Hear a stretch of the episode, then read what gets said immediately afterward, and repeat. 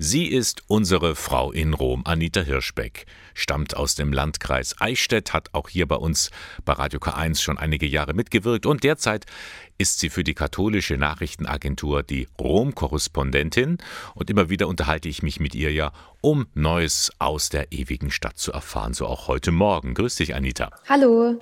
Ja, Weihnachten in der ewigen Stadt Rom. Wie bereitet sich denn die Stadt auf das Fest vor? Also wenn man so durch die Stadt läuft, dann sieht man an vielen Plätzen schon Weihnachtsbäume aufgestellt. Hier und da gibt's auch kleine Weihnachtsmärkte, wobei so eine richtige Weihnachtsmarkttradition wie in Deutschland gibt's in Italien eigentlich nicht. Mit den Weihnachtsbäumen, da gibt's auch im Moment so einen kleinen Miniskandal in der Stadt. Und zwar hat die Stadtverwaltung einen großen Weihnachtsbaum aufgestellt mit einem roten leuchtenden Stern obendrauf und einem Kommunalpolitiker der Fratelli d'Italia, also der Partei, in der auch Regierungschefin Giorgia Meloni ist, fühlt sich da eben erinnert an den roten Stern der Kommunisten und kritisiert es. Also es ist ein bisschen auch eine vorweihnachtliche Posse.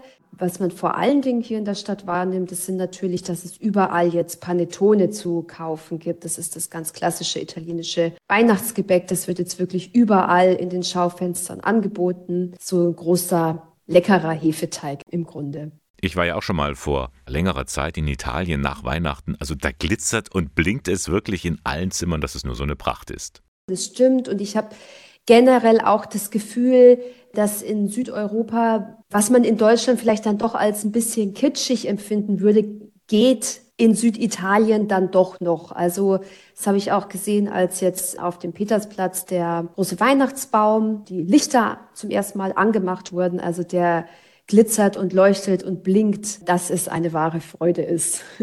Auch im Vatikan bereitet man sich auf Weihnachten vor. Wie sieht es denn da so aus? Vom Baum hast du ja schon gesprochen. Genau, und neben dem Baum steht eine große Grippe. Die ist jetzt ebenfalls enthüllt worden. Und diese Grippe stellt den italienischen Wallfahrtsort Greccio nach. Greccio ist ein Ort, auch gar nicht so weit weg von Rom. Und da soll der heilige Franz von Assisi vor 800 Jahren die Tradition der Weihnachtskrippe sozusagen ins Leben gerufen haben.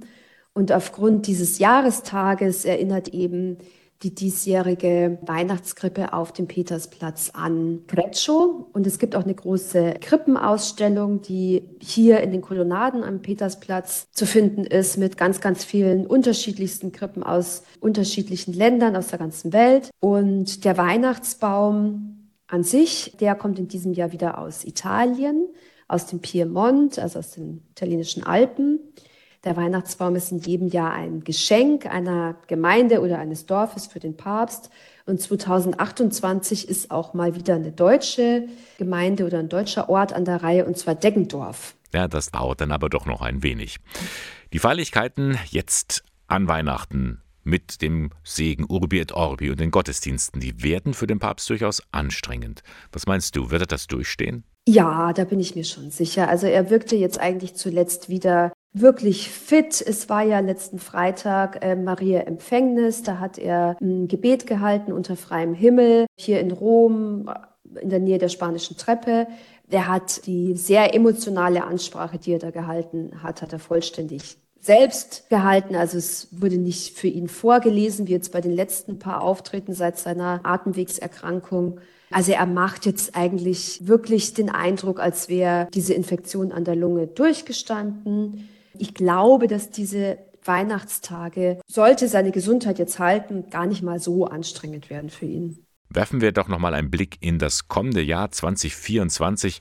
Was sind denn da so die Highlights für den Papst und den Vatikan? Also das Beste kommt zum Schluss. 2024 haben wir die zweite Runde der Weltsynode wieder im Oktober. Da wird es wieder gehen um die katholische Kirche der Zukunft. Dieses Mal soll auch abgestimmt werden über Empfehlungsvorlagen, die man dem Papst dann eben als Vorschläge unterbreitet. Der Papst bestimmt dann, ob er diese Vorschläge umsetzen wird oder nicht.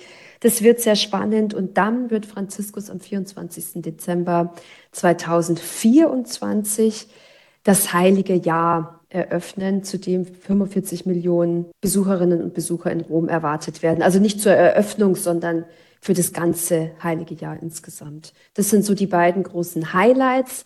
Reisen sind fürs kommende Jahr noch nicht angesetzt. Ich vermute mal, das hat auch was mit seiner Gesundheit zu tun. Der Vatikan hat sich darauf verlegt, so Papstreisen jetzt eher kurzfristig anzukündigen, um zu gucken, ob er im letzten Moment nicht vielleicht doch noch krank wird. Bei Dubai war es ja dann so.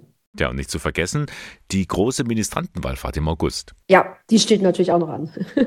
ja, Dankeschön für diesen Ausblick. Dir, Anita, alles Gute, ein schönes Weihnachtsfest und einen guten Start ins neue Jahr. Dankeschön, ebenfalls. Tschüss. Das war Anita Hirschbeck. Für die katholische Nachrichtenagentur ist sie in Rom unterwegs und immer wieder berichtet sie dann auch exklusiv für uns hier bei Radio K1.